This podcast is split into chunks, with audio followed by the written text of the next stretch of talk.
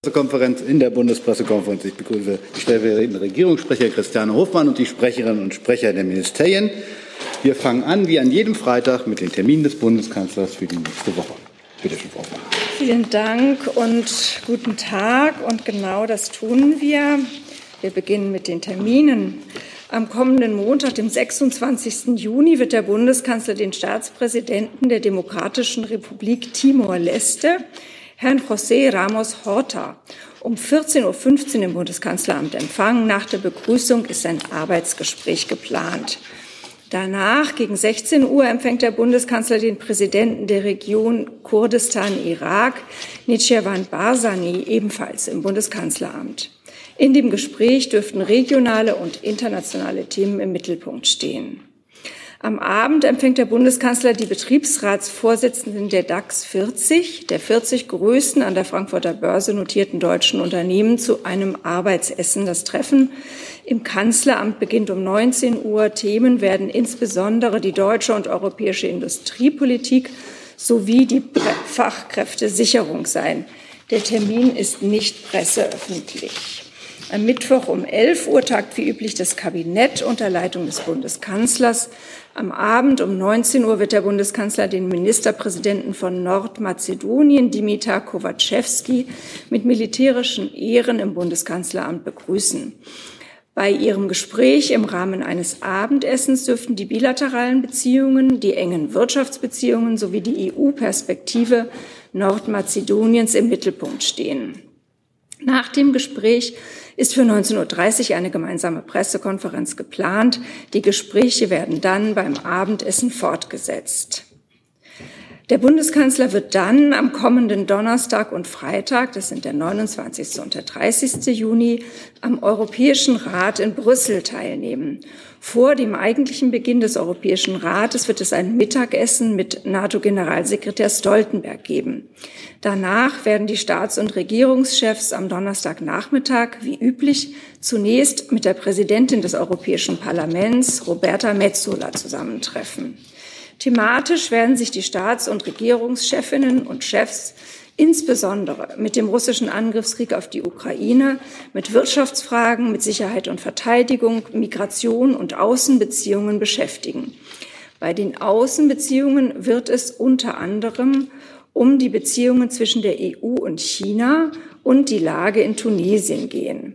Im Anschluss an den Europäischen Rat ist wie üblich eine Pressekonferenz geplant, das heißt für Freitag, den 30. Juni ab circa 14 Uhr. Wie Sie es kennen, wird es im Vorfeld des Europäischen Rats wieder ein Pressebriefing unter zwei geben. Es findet am Mittwoch, dem 28. Juni um 14.15 Uhr hier in der BPK statt. Und damit bin ich am Ende und danke. Vielen Dank. Dann haben wir eine Reiseankündigung des Auswärtigen Amtes. Sehr gern. Ich darf Ihnen eine Reise der Außenministerin nach Südafrika ankündigen. Außenministerin Baerbock wird am Sonntagnachmittag, dem 25. Juni, nach Südafrika reisen. In Kapstadt wird Außenministerin Baerbock am Montag Termine mit der Zivilgesellschaft zu den Themen Aufarbeitung der Apartheid und der Situation der LGBTIQ-Community in Afrika wahrnehmen. Sie wird dort außerdem die University of the Western Cape besuchen und sich dort mit Studentinnen und Studenten austauschen. Ein weiterer Termin in Kapstadt wird ein Firmenbesuch sein. Die Firma ist Teil des von Deutschland geförderten Impfstoffhubs der Weltgesundheitsorganisation, mit dem der Ausbau der Produktion von Impfstoffen auf dem afrikanischen Kontinent gefördert werden soll. Am Dienstag ist Außenministerin Baerbock dann in Pretoria und wird dort gemeinsam mit ihrer südafrikanischen Amtskollegin der deutsch-südafrikanischen binationalen Kommission vorsitzen. Diese Kommission tagt in der Regel alle zwei Jahre und ist Ausdruck der besonders engen Partnerschaft zwischen Deutschland und Südafrika. Es wird bei den bilateralen Gesprächen auch um die konkrete Zusammenarbeit bei Themen grünen Wasserstoff und der dualen Ausbildung von Fachkräften gehen. Nach der Sitzung der Kommission wird es am Dienstag dann um 12 Uhr deutscher Zeit eine gemeinsame gemeinsame Pressekonferenz geben. Im Anschluss wird Außenministerin Baerbock die deutsche Schule in Pretoria sowie eine Vanadiummine in der Region Northwest besuchen. Für alle, die nicht wissen, was Vanadium ist, genauso wie ich, es ist ein essentieller Bestandteil für die Herstellung nachhaltiger Batterien. Mit Südafrika unterhalten wir ja eine Partnerschaft für eine gerechte Energiewende. Vielen Dank. Dann haben wir noch eine Ankündigung des BMI. Ja, wir machen ja hier nur Ankündigungen, wenn es wirklich was Besonderes und Schönes gibt, nämlich morgen ausnahmsweise mal. Äh, morgen findet in Potsdam zum allerersten Mal der Tag des Bevölkerungsschutzes statt. Der ist Teil des Neustarts im Bevölkerungsschutz. Äh, den die Bundesinnenministerin gemeinsam mit den Ländern im letzten Jahr eingeleitet hat. Sie wissen, da ist beispielsweise das gemeinsame Kompetenzzentrum von Bund und Ländern für den äh, Bevölkerungsschutz gegründet worden beim BBK in Bonn, wo jetzt alle Fäden zusammenlaufen in Krisen- und Katastrophenlagen und vor allen Dingen auch für die Vorsorge. Und dazu gehört eben auch ein neues Bewusstsein für Bevölkerungsschutz auch in der Bevölkerung zu schaffen, vor allen Dingen äh, für die Schutzmaßnahmen des Staates, aber auch für die Krisenvorsorge, die jeder selbst treffen kann, um sich, seine Familie, seine Nachbarn besser zu schützen in Krisenlagen. Und die sind ja sehr vielfältig, von der Pandemie über Extremwetter Hochwasser, die Waldbrände, die wir jetzt erleben und andere Krisensituationen. Um all das geht es morgen in Potsdam in der gesamten Innenstadt. Ähm, das Land Brandenburg und der Bund, das BMI und das Bundesamt für Bevölkerungsschutz und Katastrophenhilfe, das BBK, laden gemeinsam ein und die Bundesinnenministerin wird morgen früh ab 10 Uhr unter anderem mit dem brandenburgischen Ministerpräsidenten Dietmar Woidke einen Rundgang in der Stadt machen und sich da natürlich auch äußern. Alle Bürgerinnen und Bürger sind da sehr, sehr herzlich eingeladen, mit Helferinnen und Helfern und Rettern zu sprechen, zum Beispiel über Wasserrettung, über Höhenrettung und alles, ähm, was man sich da anschauen und auch erleben kann. Und um 13 Uhr wird es in Potsdam eine stadtweite Probewarnung geben, ähnlich wie am Warntag, der ja auch jährlich stattfindet. Vielen Dank. Dann gehen wir kurz die Termine durch. Gibt es Fragen zum Besuch aus Timor-Leste? Bitte schön. Nina Amin, ARD Hauptstadtstudio. Ich habe eine Nachfrage zu der Reise nach Südafrika der Ministerin. Das, darf, ich, darf ich kurz die Termine durchgehen so, und dann machen wir die, die, Reise, die Reise nach Südafrika machen wir dann auch. Kommt dann. Okay, dann also Timor-Leste, der erste Staatsbesuch. Keine Fragen. Hey Leute, der heutige Supporter dieser Sendung ist ihr alle. Und ihr alle seid die beste Unterstützung für unabhängigen, kommerzfreien Politikjournalismus auf dem Publikumsmarkt. Und darum bin ich ein Fan davon. Also Fan von euch. Macht weiter so. Per PayPal oder Überweisung. Danke dafür und jetzt geht's weiter. Zum Besuch von, aus Kurdistan, Irak. Da fangen wir mal mit Herrn Rinke an. Herr Frau Hoffmann, eigentlich eine zusammengefasste Frage für beide.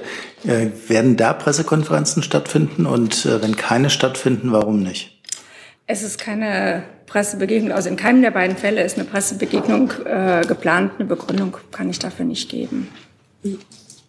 Also ist es auf Wunsch der Gäste, dass keine Pressekonferenz stattfindet? Also Sie wissen, warum ich frage, weil wir gerade die Debatte mit den Chinesen hatten. Oder wer entscheidet das?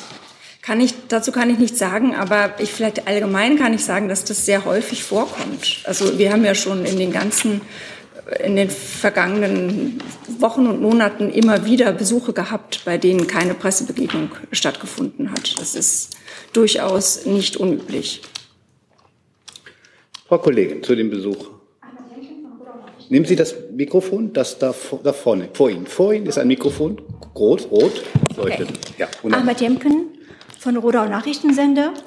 Äh, Präsident Barzani wird am Montag, wie Sie sagten, um 16 Uhr äh, Bundespresse, äh, Bundeskanzler treffen. Gibt es eine Pressekonferenz und was wird genau darüber, was wird dann genau ähm, besprochen? Und wie sieht deutsche Hilfe für Peschmerga aus, würde ich gerne wissen. Und hat sich das Siemens-Irak-Abkommen in der Praxis weiterentwickelt? Das sind wichtige Fragen für mich. Also eine Pressebegegnung ist nicht vorgesehen. Und zu den beiden anderen Fragen äh, müsste ich etwas nachreichen, es sei denn, hier das Auswärtige Amt kann aushelfen. Das reichen wir Ihnen nach. Okay. Dann hoffen wir, dass das schnell kommt. Gibt es weitere Fragen zu dem Thema? Gibt es Fragen zu dem Treffen mit dem Betriebsratsvorsitzenden? Das sehe ich auch nicht. Gibt es der Fragen zum Kabinett? Gibt es Fragen zum Besuch des Ministerpräsidenten Nord Nordmazedonien? Fragen zum Europäischen Rat? Herr Rinke. Ähm, Sie hatten ja erwähnt, Frau Hoffmann, dass es ein vorgeschaltetes ähm, Essen äh, mit dem NATO-Generalsekretär gibt. Könnten Sie da bitte noch mal erläutern, äh, was da die Beweggründe sind. Geht es dann darum, ob Herr Stoltenberg noch eine verlängerte Amtszeit bekommen soll oder was genau will man mit ihm besprechen? Das kann ich leider jetzt im Voraus nicht sagen. Ja, also ja ich kann den Gesprächen nicht, nicht vorgreifen. Ich kann auch inhaltlich da nichts, äh, nichts Näheres dazu sagen. Ich würde davon ausgehen, dass es auch da um den russischen Angriffskrieg, um die Ukraine gehen wird. Ähm, aber äh, ja, weiter kann ich da nicht spekulieren. Weitere Fragen zu dem EU-Rat? Dann ist Herr Jessen dazu. Ja, doch äh, dazu, wenn Sie ja. den Themen auch nicht vorgreifen, äh, wäre denn die Bundesregierung damit einverstanden oder würde sie es befürworten, wenn es eine verlängerte Amtszeit für Herrn Stoltenberg gäbe? Auch darauf, äh, dazu würde ich mich jetzt hier nicht einlassen wollen. Das, ist, das sind ja Dinge, die ähm, in der Regel vertraulich miteinander besprochen werden und nicht öffentlich. Ich kann vielleicht noch zu der Frage von Herrn Rinke nur insoweit noch ein, ein bisschen mich doch auf Mutmaßungen einlassen, als eben einer der Schwerpunkte des EU-Gipfels das Thema Sicherheit und Verteidigung ist und man natürlich da auch vorausblickt auf den NATO-Gipfel äh, in Vilnius Mitte Juli. Und es äh, wird da eben auch eine Aussprache über die Zusammenarbeit zwischen der NATO und der EU geben im Rahmen des Gipfels. Also das könnte natürlich dann auch in dem Gespräch mit Stoltenberg eine Rolle spielen. Zusatz? Ja, Zusatz. Ähm, natürlich kann man Gesprächen nicht vorgreifen, aber bei der politischen Sachlage, wie wir sie haben, Angriffskrieg, Rolle der, der NATO, ähm, warum können Sie denn nicht sagen, dass es mehr als unwahrscheinlich wäre, wenn dieses bei dem Mittagessen, was ja ein informelles Treffen ist, nicht besprochen würde?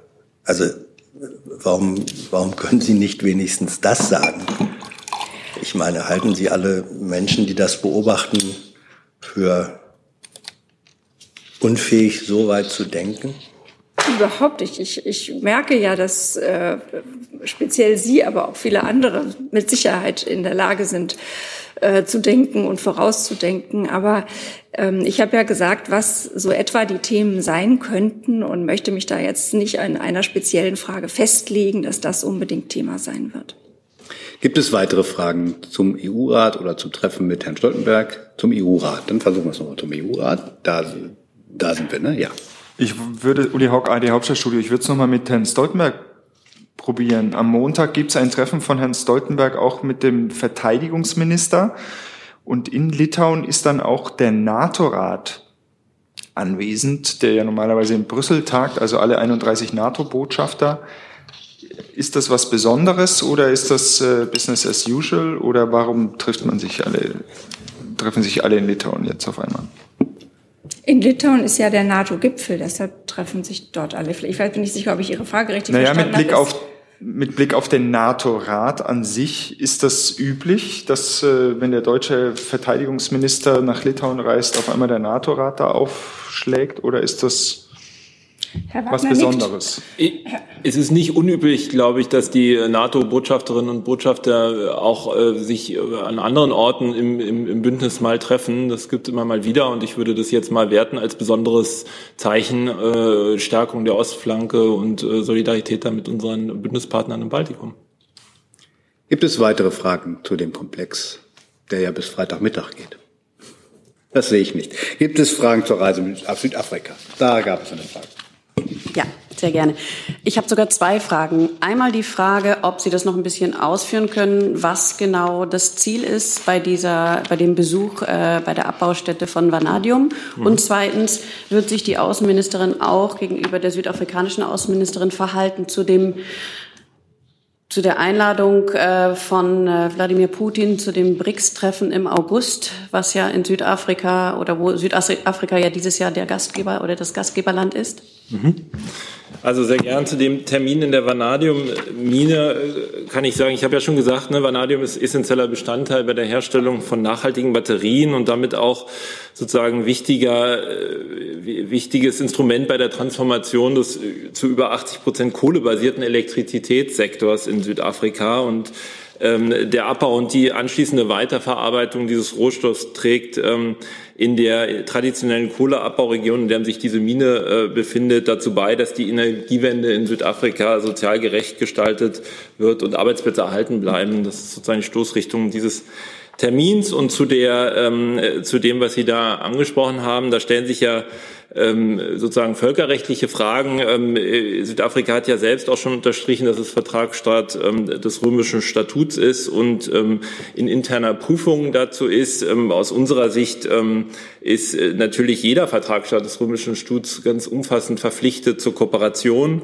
Ähm, und äh, die Außenministerin hat sich ja dazu auch schon äh, klar geäußert. Und ich gehe davon aus, dass der ähm, russische Angriffskrieg gegen die Ukraine und seine globalen Auswirkungen, die ja auch besonders die Länder in Afrika äh, ganz besonders treffen, ähm, natürlich auch Gegenstand der Gespräche in Pretoria sein wird. Herr Rinke dazu. Ja, direkt da anschließend, Herr Wagner, können Sie sagen, ob bei dem Besuch auch irgendeine Form von äh, Unterzeichnung, Absichtserklärung äh, zur Lieferung von Palladium geplant ist und ergänzend dazu an das Wirtschaftsministerium, ob Südafrika eins der Länder ist, von denen man sich auch äh, die Lieferung von kritischen Rohstoffen nach Deutschland erhofft. Also zu Ihrer Frage, Herr Rinke, ich weiß von Absichtserklärungen zu den Themen grüner Wasserstoff und duale Ausbildung von Fachkräften. Ähm, äh, mir ist jetzt hier nicht bekannt, dass äh, zu äh, Vanadium da Absichtserklärungen, aber vielleicht weiß tatsächlich das zuständige Fachressort mehr. Also konkret zu Palladium ähm, oder dortigen ja, Erklärungen, die dann eventuell abgeschlossen werden, kann ich jetzt auch nicht sagen. Aber nochmal darauf hinweisen, dass Minister Habeck ja auch im vergangenen Dezember in Südafrika war und in Namibia und dort war natürlich auch ein wichtiges Thema der Reise ähm, die Transformation der Energiesysteme, die Transformation hin zur Klimaneutralität. Und ähm, da sind Südafrika und eben damals auch ähm, Namibia wichtige Partner für uns, um auch in Zukunft ähm, hier mit den entsprechenden ja, Rohstoffen ähm, auch weltweit handeln zu können, versorgt zu werden und natürlich auch Technologien auszutauschen. Also insofern ja, Südafrika ist da ein wichtiger wirtschaftlicher Partner. Nicht nur im Bereich der Rohstoffe, aber auch im Bereich der Rohstoffe. Zusatz? Darf ich kurz nachfragen? Ähm, es wurde ja auch die Verarbeitung von Palladium erwähnt und äh, dass das für Südafrika sehr wichtig sein könnte. Der Kanzler hat jetzt gerade in Paris erwähnt, dass man äh, den Ländern ja generell bei der Rohstoffverarbeitung helfen möchte. Sie haben jetzt auch noch erwähnt äh, den Aufbau von einem ähm, Impfstoff-Hub, äh, der ja auch mit Deutschland vereinbart wurde. Gibt es da eigentlich seitens des Wirtschaftsministeriums äh, Hilfen für diese Weiterverarbeitung vor Ort von Rohstoffen oder dem Aufbau von Düngemittelfabriken oder ähnlichem? Nun, wir haben ja verschiedene ähm, Hilfen im Bereich der Außenwirtschaftsförderung. Was es da jetzt konkret mit Südafrika gibt oder ob es da konkrete Projekte gibt, das müsste ich gegebenenfalls nochmal nachschauen und nachreichen. Aber es gibt ähm, die Möglichkeit, Projekte im Rahmen der Außenwirtschaftsförderung zu fördern. Und es ist richtig, also unser Ansinnen ist es, ähm, dort, wo wir jetzt auch engere Kooperationen mit Ländern weltweit eingehen, um eben die Energietransformation voranzubringen, dass wir dort nicht nur ähm, nach Rohstoffen Aussicht halten, dass wir dort nicht nur ähm, Wasserstoff zum Beispiel auch ähm, herholen wollen, sondern dass es unser Anliegen ist, das immer auf Augenhöhe zu tun und auch vor Ort die Wirtschaft ähm, mitzunehmen und dafür auch Sorge zu tragen und darauf zu achten, dass auch die Wirtschaft vor Ort ähm, profitiert und auch in der Lieferkette ähm, und in der Wertschöpfung weiter profitiert, als das unter Umständen bisher der Fall war. Ich kann noch ergänzen, Herr Rinke, vielleicht haben wir uns falsch verstanden. Bei mir ging es um Vanadium. Ich könnte Bitte? Vanadium, Ach, Frau Entschuldigung. Ich könnte jetzt nicht den Unterschied zu Palladium erklären, aber ich weiß, dass wir eine äh, Vanadiummine besuchen. Gut. Ich glaube, ich habe auch Palladium gesagt. Ja. Das liegt ja auch semantisch irgendwie sehr nah beieinander. So, offensichtlich haben alle Chemie abgewählt hier. Äh, dann ist Herr Jessen. Ja, ich möchte bei der politischen Chemie bleiben. Doch nochmal das Thema äh, Positionierung Südafrikas zum Angriffskrieg äh, gegen die Ukraine. Es ist ja deutlich geworden, dass in großen Teilen Afrikas, auch Südafrika, ähm, Putins Narrativ dann doch äh, mehr Zustimmung findet als in anderen Teilen der Welt. Äh, wie wird die Außenministerin versuchen, ähm, die südafrikanischen Gesprächspartner davon zu überzeugen, dass dieses, dass das putinsche Narrativ eben keine Wiedergabe der Realität und äh, plausible Nachvollziehbarkeit von Abläufen beinhaltet. Also ich kann, äh, lieber Hessen, natürlich den Gesprächen da jetzt nicht vorgreifen, ne? aber ähm, die Außenministerin hat ja immer wieder sehr stark den Punkt gemacht, dass natürlich letztlich alle Staaten dieser Welt ein großes Interesse daran haben, dass wir die internationale regelbasierte Ordnung einhalten, dass Prinzipien wie Unverletzlichkeit territorialer Souveränität. Das ist ja auch ein Prinzip, was unsere Partner in anderen Teilen der Welt immer wieder ähm, äh, immer wieder als für sehr wichtig äh, äh, hochhalten, dass wir natürlich ein Interesse daran haben, dass diese völkerrechtlichen Prinzipien gelten und dass die UN-Charta gilt. Und äh, ich nehme an, dass auf der Grundlage natürlich da das Gespräch, es ist ja auch nicht so, dass wir ähm, äh, mit unseren Partnern in Südafrika jetzt sozusagen neu in den Dialog einsteigen, sondern es ist ja ein fortlaufender Dialog. Sie war ja auch in der Vergangenheit schon mit ihrer südafrikanischen Amtskollegin in Kontakt. Insofern werden wir da an diese Gespräche anknüpfen. Zusatz äh, wird, die, wird Deutschland versuchen, dass es eine Art gemeinsamer Erklärung äh, gibt, in der diese Position, ähm, vor allem die völkerrechtliche Position, äh, Unan Unantastbarkeit der territorialen Integrität, dass die gemeinsam verdeutlicht wird und wenn es bei Dissens bleibt, wird die Außenministerin dann im Ergebnis der Reise diesen Dissens vor Ort auch öffentlich machen? Also äh, es ist keine gemeinsame Erklärung, schriftliche gemeinsame Erklärung geplant. Es wird ja aber eine gemeinsame Pressekonferenz geben und ich gehe stark davon aus, dass da auch dieses Thema eine Rolle spielen wird und äh, darauf würde ich Sie jetzt verweisen. Gibt es weitere Fragen zur Reise der Außenministerin nach Südafrika? Das sehe ich nicht. Gibt es Fragen zum Bevölkerungsschutztag? Das sehe ich auch nicht. Dann kommen wir zu anderen Fragen und die Kollegin hier vorne hat sich noch mit einer weiteren, Sie hatten noch eine weitere Frage, ne? Ja. Bitte, dann sind Sie dran. Nehmen Sie ja, das Mikrofon und Sie auch. Ähm, mich interessiert natürlich, was steht auf die Tagesordnung äh, mit dem Bundeskanzler und äh, dem Präsidenten der Regionalregierung Kurdistan. Ich bin Kurdin aus dem Irak. Das interessiert uns sehr. Und außerdem, äh, jetzt wurde das Massaker an äh, Jesiden als Völkermord anerkannt. Die Bundesregierung hat das anerkannt. Ich würde gerne wissen, was will jetzt Bundesregierung weiter für die Jesiden machen, äh, weiter tun und die weiteren Fragen, die Sie per E-Mail schicken. Dankeschön. Ja, also ich hatte ja gesagt, dass es um regionale Themen gehen wird, aber auch um bilaterale Themen. Und ich kann jetzt da in Wahrheit nicht wirklich in die Details äh, gehen, worüber, worüber weiter gesprochen werden wird. Aber das, äh, das wird äh, die Agenda sein. Ähm, und was die Jesiden angeht, setzt sich ja die Bundesregierung schon sehr lange für den Schutz äh, und die Rechte der, der Jesiden ein. Und das wird sicherlich auch weiterhin so der Fall sein. Gibt es weitere Fragen zu diesem Komplex? Das sehe ich nicht. Dann ist die Kollegin in der Mitte dran. Stella Fenor von der dpa.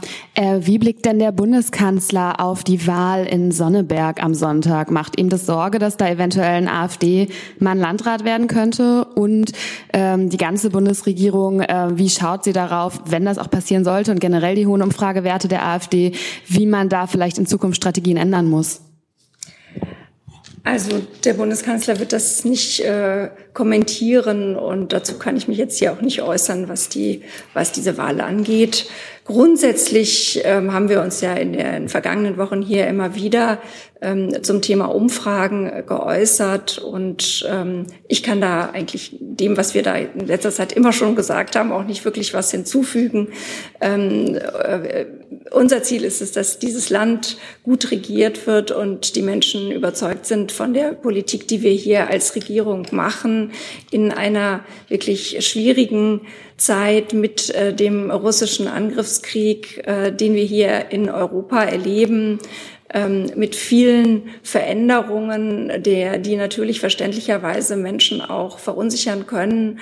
Aber ähm, wir, wir, haben, wir haben ja Pläne und wir setzen die auch um dafür, ähm, was getan werden kann in dieser Situation für das Land. Und wir haben speziell in den vergangenen Wochen eine Reihe wichtiger Regierungsprojekte auf den Weg gebracht, angefangen von der nationalen Sicherheitsstrategie über äh, sehr viele, sehr viele wirklich äh, Kabinettsbeschlüsse in Bezug auf die Transformation hin zu Klimaneutralität, das Heizungsgesetz, äh, das Straßenverkehrsgesetz, äh, das Klimaschutzgesetz und so weiter, sehr viele Projekte, und ähm, das ist einfach, äh, das zeigt, dass diese Regierung handelt und funktioniert. Und äh, das ist das, was wir tatsächlich tun können und tun.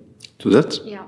Ähm, aber trotz des ganzen Handelns scheint es ja einen Großteil der Bevölkerung zu geben, äh, der das nicht anerkennt oder trotz dessen äh, demokratiefeindliche Parteien unterstützen möchte. Müsste es da nicht vielleicht einen Strategiewechsel geben in der Bundesregierung, um diese Leute abzuholen?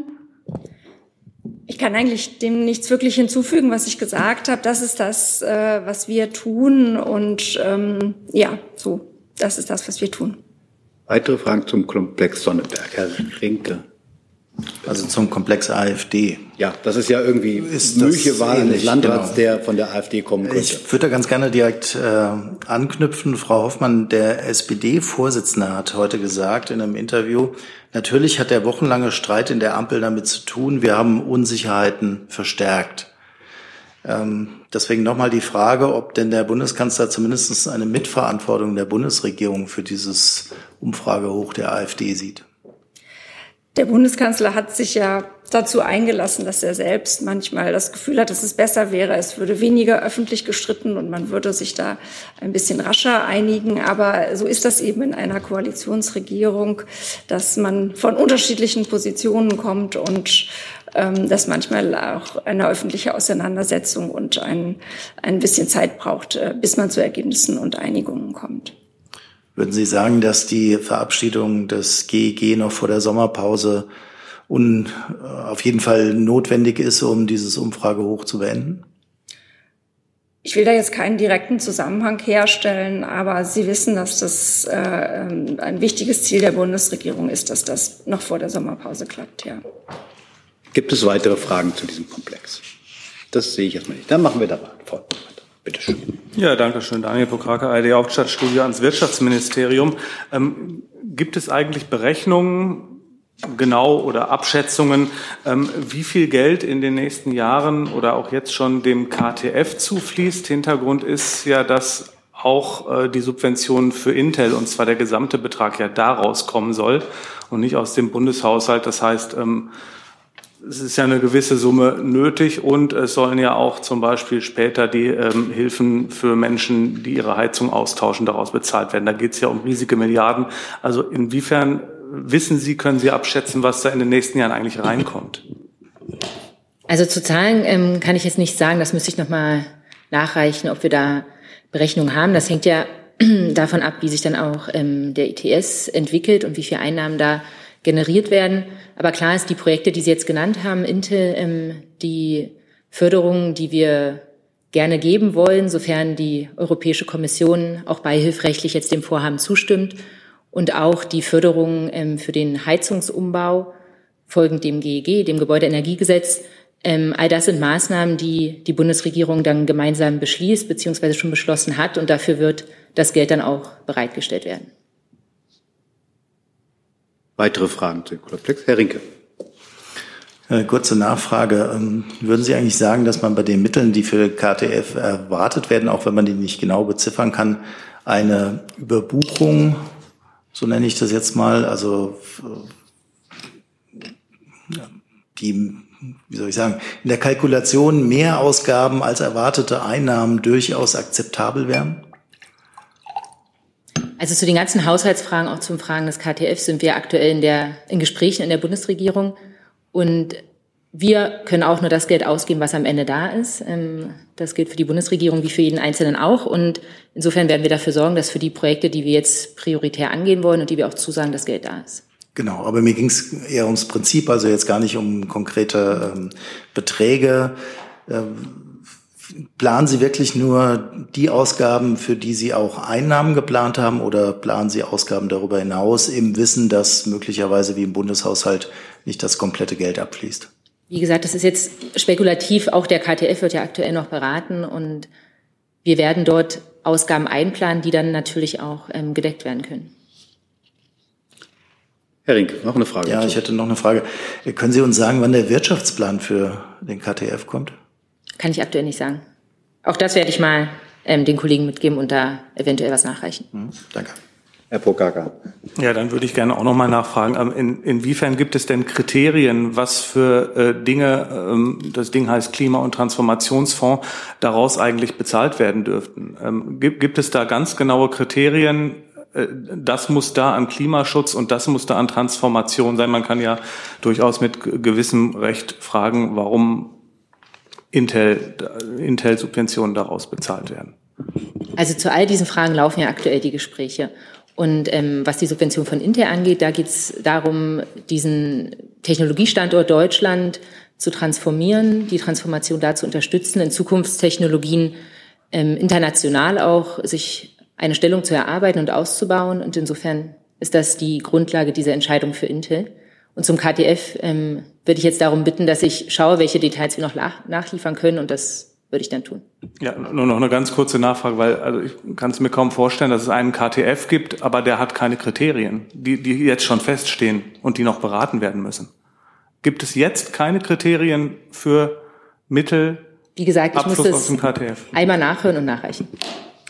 Dann warten wir noch darauf. Gibt es weitere Fragen? Ansonsten ist jetzt schon zum der Frage. Richtig. Dann machen wir ja, daran anschließend eine Meldung auch ans BMWK, ähm, dass ähm, das Ministerium beziehungsweise der Minister ähm, die Wissmann, den Wissmann-Verkauf genehmigt hätte. Können Sie das bestätigen und äh, warum ist er zu der Entscheidung gekommen? Ja, genau. Danke für die Frage. Wie wir auch zuvor angekündigt hatten, hat das BMWK ja in den letzten Wochen nach Außenwirtschaftsgesetz ähm, die Übernahme des Geschäftsbereichs von Fissmann geprüft im Rahmen einer sogenannten Investitionsprüfung. Ähm, diese Prüfung ist jetzt abgeschlossen und das BMWK erteilt Fissmann im Rahmen der Investitionsprüfung eine sogenannte Unbedenklichkeitsbescheinigung. Wichtig ist, dass diese unter der Maßgabe erteilt wird, dass die beiden Erwerbsparteien die untereinander vereinbarten Standortsicherungsklauseln einhalten unter dieser Maßgabe eben wird die Unbedenklichkeitsbescheinigung erteilt und kann die Übernahme somit erfolgen. Herr Rinke dazu? Kurze Lernfrage. Was passiert denn, wenn die ähm, Klauseln nicht eingehalten werden? Also sagen wir mal, wenn sich in drei Jahren rausstellt, eine reine Lernfrage, äh, dann entziehen Sie die Genehmigung wieder für einen Vorgang, der ja vor drei Jahren stattgefunden hat. Also erstmal gehen wir davon aus, dass ähm, diese Unbedenklichkeitsbescheinigung und das Investitionsprüfverfahren mündet ja jetzt ähm, in dieser ja, in diesem Ausgang. Und wir gehen davon aus, dass sich die beiden Parteien, die ja sich diese Standortsicherungsklauseln auch selbst gegeben haben in dem Verfahren der Übernahme, sich auch daran halten. Sollte das nicht der Fall sein, was jetzt sehr spekulativ ist, ähm, dann würden wir in die Prüfung ähm, wieder einsteigen und müssten dann die Lage natürlich genau betrachten. Aber wie gesagt, wir gehen davon aus, dass man sich daran hält, denn diese Standortsicherungen wurden ja von Anfang an so kommuniziert und waren von Anfang an auch für die beiden Unternehmen eine wesentliche Voraussetzung dafür, dass dieses Geschäft zustande kommen kann. Sind dir jetzt bei der Erteilung der Genehmigung noch zusätzliche Forderungen dazugekommen seitens Ihres Ministeriums oder hat man sich an das gehalten, was die beiden miteinander vereinbart haben? Also das sind jetzt die das ist das, was ich jetzt dazu sagen kann. Ähm, und wie gesagt, das Wichtige ist, ähm, dass sich an die Standortsicherung gehalten wird. Diese Klauseln, die es dazu gibt, haben die beiden Unternehmen miteinander vereinbart. Und das ist auch der Kern für unsere Unbedenklichkeitsbescheinigung. Gibt es weitere Fragen zu Fissmann? Dann ist er jetzt mit einem neuen Thema dran. Ja, eine Frage ans Auswärtige Amt. Am Mittwochabend äh, wurden beim israelischen Drohnenangriff im Westjordanland drei Palästinenser getötet. Ähm, es war der erste Luftschlag dieser Art seit etwa 20 Jahren. Äh, wie beurteilt das Auswärtige Amt ähm, die Aktion und die Situation? Also ich hatte mich ja jetzt, äh, sorry, dass ich nur einen Zettel einmal finde. Also ich hatte mich ja zu der zu der Lage in ähm, in, äh, in Israel und äh, in den ähm, besetzten palästinensischen Gebieten eingelassen, auch schon hier diese Woche. Ähm, wir sehen äh, die, die, die Zunahme an, äh, an Gewalt und äh, Gewaltakten von, von, von Südlern, aber eben auch anderen Gewaltakten mit großer Sorge und ähm, äh, sind ja auch in Gesprächen mit unseren Partnern und mit der, ähm, mit der israelischen Regierung, um da auf Deeskalation hinzuwirken. Und ähm, äh, diese Deeskalation, diese Schritte sind jetzt wichtig, um da wieder auf, auf, äh, auf einen Pfad zu kommen, der eine, eine politische Lösung dieses Konflikts äh, möglich macht und eine Zwei-Staaten-Lösung möglich macht. Ja, meine Frage basiert auf Ihren äh, Einlassungen, Erklärungen Anfang der Woche. Das ist aber nun eben, ich habe es versucht zu sagen, doch äh, einfach eine neue Situation. Zum ersten Mal ähm, seit fast 20 Jahren äh, gezielte Tötungen durch Drohnenangriffe.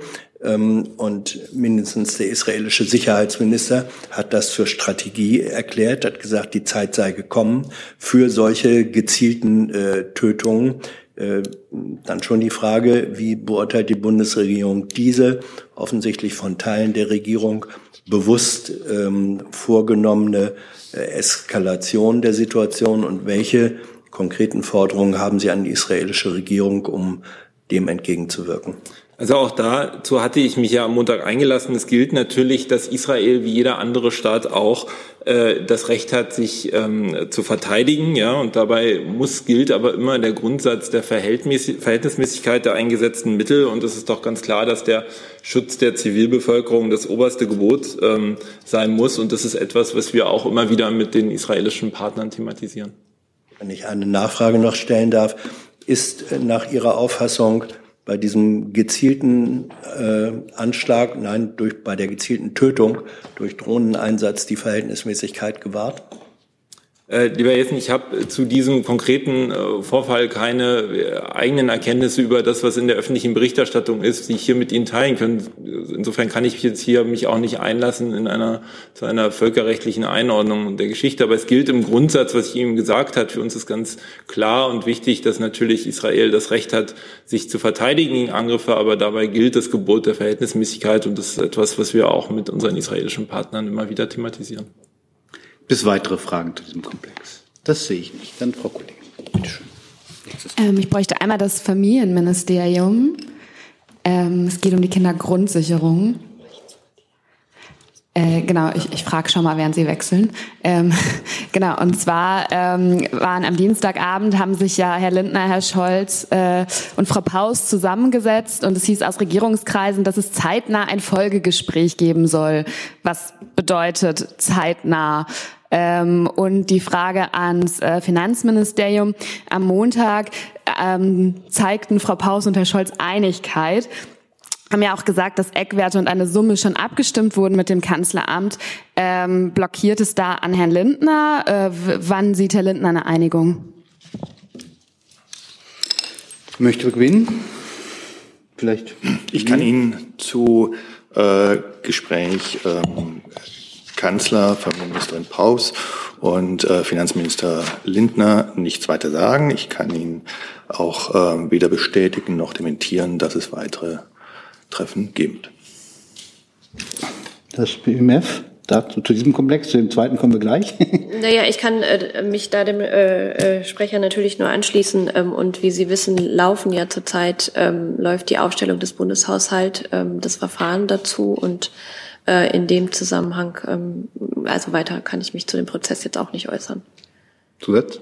Eine Nachfrage. Ähm, Frau Paus und Herr Scholz haben aber ja gesagt, dass vor der oder haben sich optimistisch gezeigt, dass es vor der Sommerpause noch eine Einigung gibt. Äh, sieht das Finanzministerium das auch so? Also ich kann wirklich nur das sagen, was ich äh, dazu gesagt habe. Es ist Teil ja der Haushaltsaufstellung äh, ähm, und da soll es äh, vor der vor der Sommerpause ähm, einen Kabinettsbeschluss geben ähm, und mehr kann ich Ihnen zum jetzigen Zeitpunkt dazu nicht sagen. Dann haben wir noch eine Nachricht zum KTF aus dem Finanzministerium. Genau, ich könnte da nur allgemein zum KTF noch zu der Frage nach den Kriterien äh, ergänzen, dass es gibt ja ein Errichtungsgesetz ähm, für den KTF, ähm, das sogenannte KTF-Gesetz und einen entsprechenden Maßgabebeschluss des Haushaltsausschusses. Und in diesem äh, Gesetz sind, äh, sind die Kriterien dann auch geregelt. Ich kann Ihnen die jetzt nicht im Einzelnen nennen, ich kann Ihnen nur die Quelle nennen. Vielleicht ist das ein erster Schritt. Ist das als Auskunft genug, Herr Pukacker? Erstmal? Also ich, vielleicht, wenn, wenn Sie den Text am Montag mitbringen, das Gesetz, dann können wir ja weiterfragen. Gibt es weitere Fragen? Herr Rinke. Eine Frage ans Wirtschaftsministerium. Es gibt einen Medienbericht, dass äh, das äh, Bundeswirtschaftsministerium die Investitionsgarantien für Investitionen in China drastisch verringert hat seit dem Amtsantritt von äh, Minister Habeck um rund fünf Milliarden. Können Sie das bestätigen? Ja, vor allem kann ich es noch mal kurz einordnen. Ähm, die Bundesregierung hat ja im letzten November gemeinsam eine stärkere Diversifizierung der Deckungspolitik beschlossen. Da geht es also vor allem um Investitionsgarantien, die wir ähm, weltweit für Investitionen im Ausland eben ähm, eingehen und geben. Das Ziel dieser Diversif oder das Ziel unserer Anpassung ist, ähm, die Resilienz der deutschen Wirtschaft zu stärken, indem man Anreize dafür setzt, Investitionen weltweit stärker zu diversifizieren und dadurch auch Klumpenrisiken zu vermeiden. Das heißt, dass zu viele Investitionen eines Unternehmens oder insgesamt in einen einzelnen Staat fließen. Ähm, seit November 22, wo die Bundesregierung eben diesen Beschluss gefasst hat, ähm, ist jetzt natürlich auch die Praxis, hat sich die Praxis dementsprechend auch geändert und angepasst. Und ähm, da geht es vor allem darum, dass einerseits ähm, eine Verschärfung der Deckungskonditionen in Staaten stattgefunden hat, in denen es zu übermäßigen Konzentrationen von abgesicherten Projekten gekommen ist. Ähm, da ist China ein Beispiel. Und andererseits wurde eine zusätzliche Absicherungsgrenze von maximal drei Milliarden Euro pro Unternehmen und Staat festgelegt. Das gab es vorher noch nicht. Das heißt, einzelne Unternehmen können mit Blick auf ein bestimmtes Land ähm, nur drei Milliarden Euro absichern lassen. Ähm, das trifft natürlich nicht besonders auf besonders viele Unternehmen und auch nicht auf besonders viele Staaten zu ähm, in dieser Höhe. Und das, was Sie jetzt zitieren, sind eben die ähm, Auswirkungen dieser angepassten Deckungspolitik, die dazu geführt haben, dass ähm, in China jetzt zuletzt weniger ähm, Investitionsgarantien gegeben wurden und auch weniger Investitions- oder weniger Anträge überhaupt gestellt wurden, weil ja diese neue Politik dann auch bekannt war. Zusatz? Das heißt, die abgelehnten Anträge sind Anträge von Firmen, die diese Deckungssumme oder Deckelungssumme von drei Milliarden bereits erreicht hatten, richtig? Das kann ich jetzt nicht bestätigen. Aber also Anträge wurden ja auch vorher ähm, schon abgelehnt. Es gab ja immer eine Prüfung von Anträgen. Ähm, ich kann aber sagen, dass insgesamt seit dem Amtsantritt der Bundesregierung es acht ablehnende Entscheidungen mit Blick auf China gab. Und ähm, darüber hinaus gibt es eben noch eine ganze Reihe von Projekten, ähm, die unter den neuen Deckungsvoraussetzungen, die ich gerade geschildert habe, dann nicht zur Entscheidung kamen, weil diese Deckungsvoraussetzungen bekannt waren und sozusagen Anträge nicht gestellt wurden. Noch ein Zusatz, noch eine Frage stellen. Ähm, Sie haben gesagt, China ist ein Beispiel für Klumpenrisiken. Was sind denn Länder, wo noch Klumpenrisiken entstehen? Na, insgesamt ist es so, ähm, dass wir solche Risiken vermeiden wollen. Ein Klumpenrisiko bestand zum Beispiel ähm, mit Blick auf Russland und die Energiepolitik. Das ähm, ist jetzt allseits bekannt.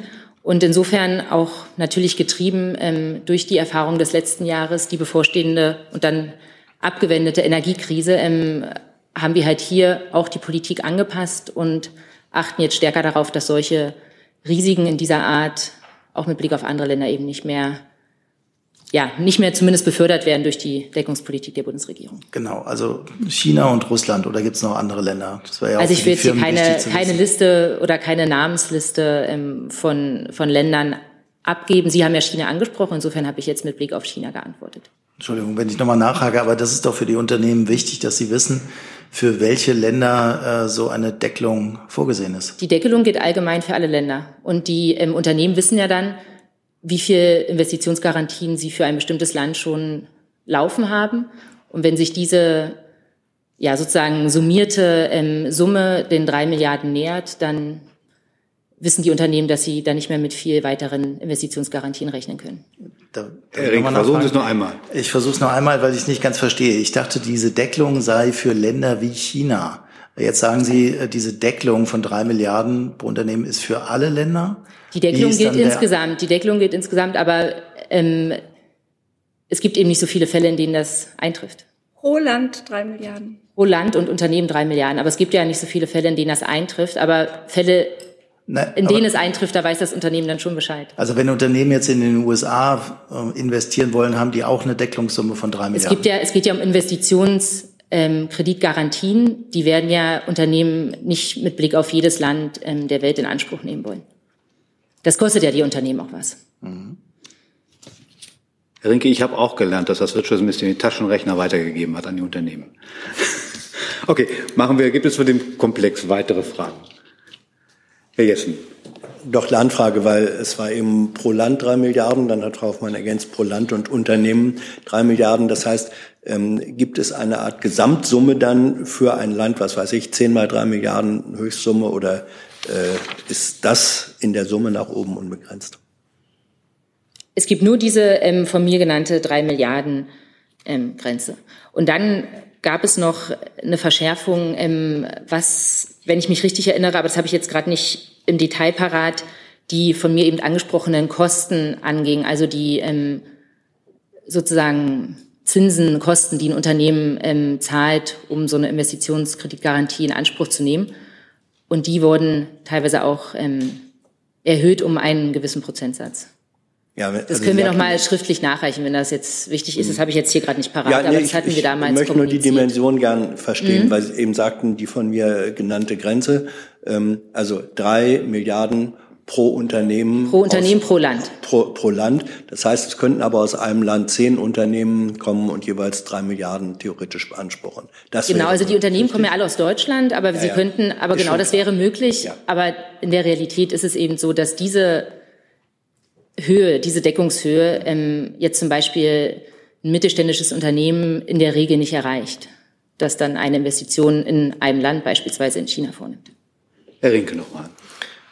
Ich hätte ganz gerne nach den Einnahmen des Staates gefragt. Sie haben ja eben gesagt, dass die Unternehmen dafür, wie bei einer Versicherung, eben eine Summe zahlen müssen, damit sie diese staatlichen Export- oder in dem Fall Investitionsgarantien in Anspruch nehmen können. Können Sie uns sagen, was der Staat in den letzten, sagen wir mal, zwei Jahren daran verdient hat.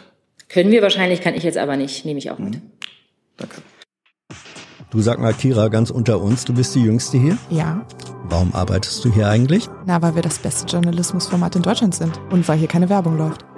Und woher kommt die Kohle für dein Gehalt? Per Banküberweisung oder PayPal von den Leuten, die uns zuschauen oder zu hören. Wie das geht? Seht ihr in der Podcast-Beschreibung. Gibt es weitere Fragen zu diesem Komplex? Das sehe ich nicht. Dann machen wir da drüben.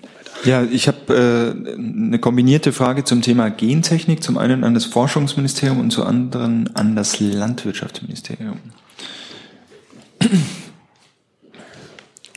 Und zwar an das Forschungsministerium würde ich mal mit einsteigen. Ähm, in der nationalen Sicherheitsstrategie wurde angekündigt, dass Deutschland auch eine Vorreiterrolle in der Gentechnisch, Gentechnikforschung ähm, einnehmen will. Wie will man das erreichen? Also was ist äh, der Plan, die Strategie dahinter? Und die damit verknüpfte Frage an das äh, Bundeslandwirtschaftsministerium. Ähm, bislang hat der Minister vermieden, sich beim Thema ähm, Gentechnik zu positionieren. Erstens, warum und wann oder bis wann will er denn zu einer Bewertung grüner Gentechnik kommen. Es gab ja jetzt dieses Leak auch auf EU-Ebene, dass man da beispielsweise die Regeln ähm, entschärfen möchte. Dann fangen wir mal beim Bildungs- und Forschungsministerium an. Ja, ähm, gerne.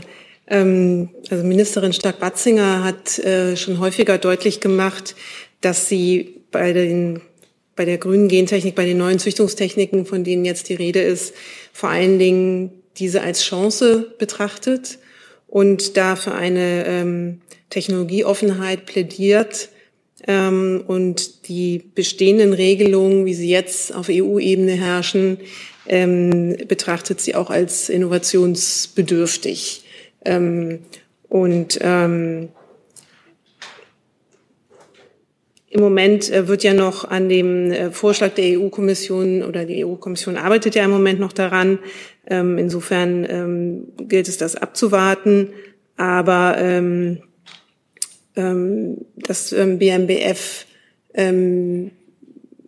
plädiert hier dafür, dass, dass man sozusagen nicht mit, einem, mit einer grundsätzlichen Ablehnung, weil es sich um Gentechnik handelt, ähm, agiert, sondern ähm, mit einer Offenheit daran geht und ähm, ähm, die, die Chancen nutzt, um Pflanzen ertragreicher zu machen zum Beispiel oder resistenter gegen Schädlinge. Das Landwirtschaftsministerium? Da ergänze ich äh, vielleicht noch ähm, und schließe mich erstmal an, dass, wie Sie sagten, es sich um einen Leak handelt und der Entwurf der EU-Kommission äh, zu einem neuen Gentechnikrecht. Also es geht ja hier um die Freisetzungsrichtlinie und wie man die gegebenenfalls erneuern kann noch nicht geäußert hat. Das liegt noch nicht vor. Wir haben uns zu dem Thema als Haus schon öfter eingelassen, zuletzt auch hier, ich glaube, letzten Montag. Und da kann ich vielleicht noch ausführen, ähm, weil das wird oft vergessen. Die Forschung an und äh, mit NGT-Pflanzen, also neuen Gentechniken und auch äh, den sogenannten alten Gentechniken, ist schon erlaubt. Äh, laut Freisetzungsrichtlinie ähm, auf EU-Ebene ist das ja geregelt. Auch das in Verkehr bringen, sowohl von Futtermitteln als auch von Lebensmitteln, die gentechnisch veränderte Organismen enthalten, ist auch schon erlaubt. Was es gibt, ist eine Regulierung und die schreibt eine Kennzeichnung vor und eine Sicherheitsprüfung. Die aktuelle Debatte dreht sich um mögliche Erleichterungen beim Marktzugang, zum Beispiel durch den Verzicht auf eine Risikoprüfung und eine Kennzeichnung. Ähm, ich wiederhole auch gerne nochmal, was der Sprecher zuletzt hier sagte. Wir setzen uns dafür ein, dass es in Zukunft weiterhin ein Zulassungsverfahren gibt. Äh, das äh, wollen wir, damit das Vorsorgeprinzip auch weiterhin gewährleistet ist, äh, dass die Landwirtschaft, die Verarbeitung, aber auch die Verbraucherinnen und Verbraucher weiterhin Wahlfreiheit haben. Also sprich, dass die ganze Wertschöpfungskette und auch die Kundinnen und Kunden sehen, was sie verarbeiten, was sie anbauen und was sie kaufen, dass das nachvollziehbar ist.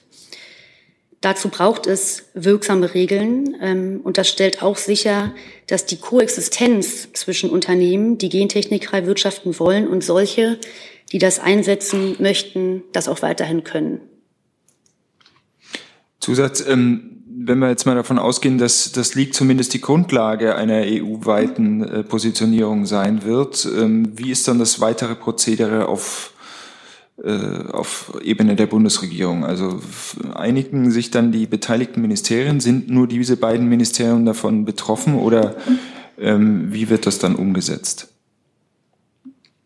Also da kann ich im Moment nur allgemein sagen, dass es erstmal gilt, abzuwarten, bis der wirkliche Entwurf dann vorliegt.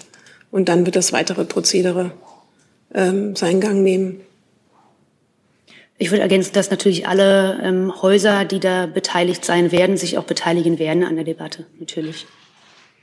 Gibt es weitere Fragen zu dem Komplex? Gibt es andere Fragen? Herr Jessen. Ja, Frage an Frau Hoffmann. Das ist die Fortführung einer Diskussion, die bereits am Montag und äh, Mittwoch stattgefunden hatte. Da ging es um die Nicht-Pressekonferenz äh, mit äh, nach den deutsch-chinesischen Regierungskonsultationen Herr Hebestreit hat am Mittwoch relativ ausführlich dargelegt, wie sehr man, wie sehr die Bundesregierung bis zuletzt versucht hätte, äh, eine Pressekonferenz hinzubekommen. Er sprach da vom armen Kollegen Wolfgang Büchner. Jetzt ist Mitleid, glaube ich, gehört nicht zum Mindset zwischen Journalisten und Sprechern in der BBK. Aber was will die Bundesregierung eigentlich tun, ähm, damit in Zukunft, wenn Deutschland oder Bundesregierung Gastgeber ist von Begegnungen, man nicht einfach, ich sag mal, erpressbar wird dadurch, dass die andere Seite sagt, nö, wir sind nicht einverstanden.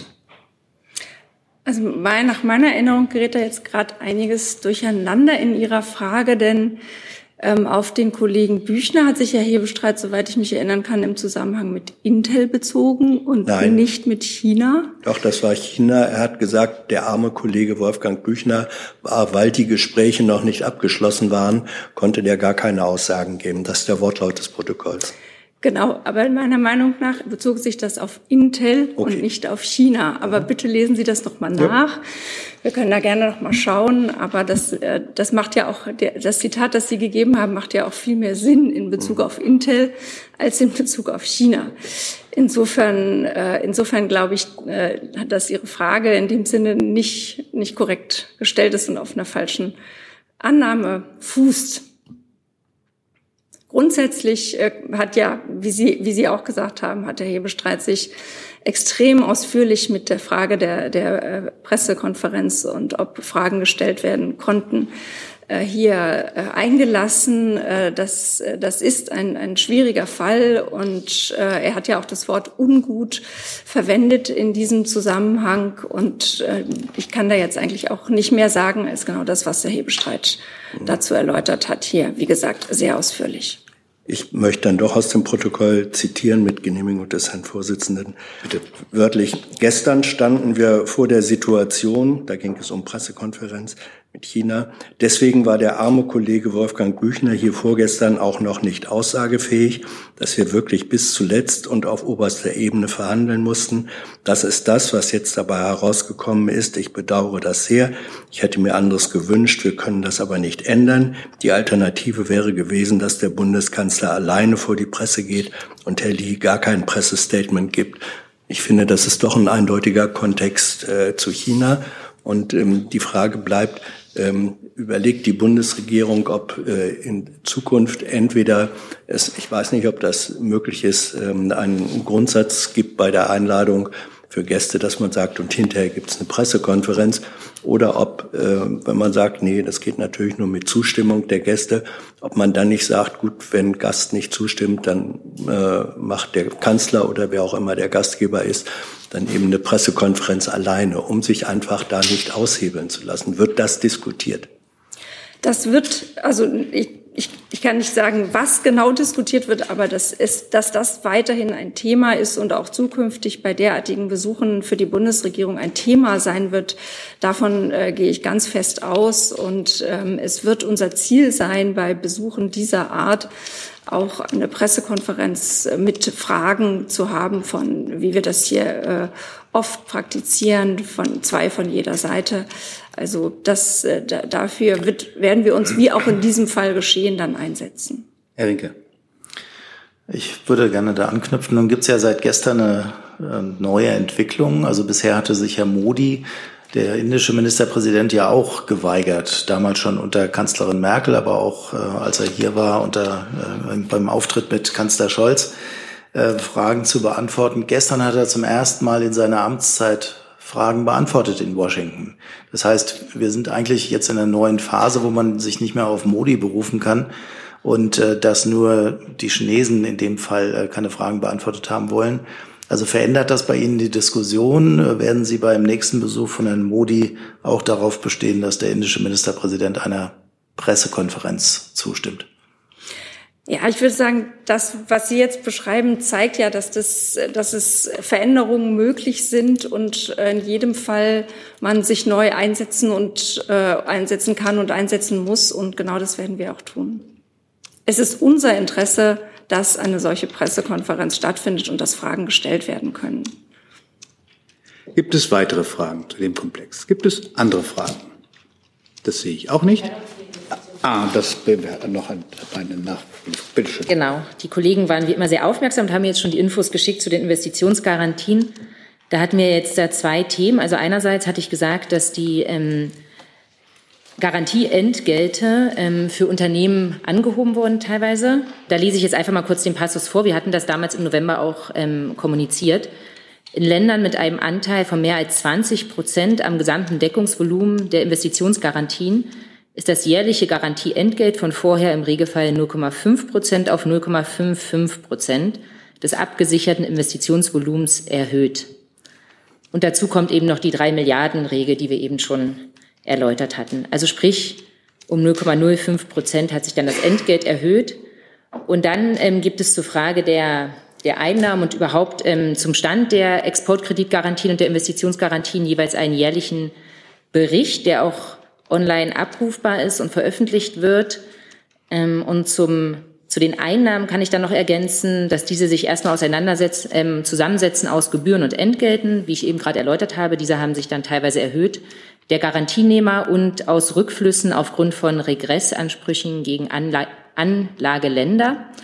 Und ähm, von Beginn an tragen sich die Investitionsgarantien selbst. Das heißt, die Einnahmen übersteigen regelmäßig die Ausgaben, die geleistet werden müssen aufgrund von Garantien, die der Bund eingegangen ist. Weitere Fragen dazu noch? Das sehe ich nicht. Dann bedanke ich mich für heute und wünsche ein schönes Wochenende.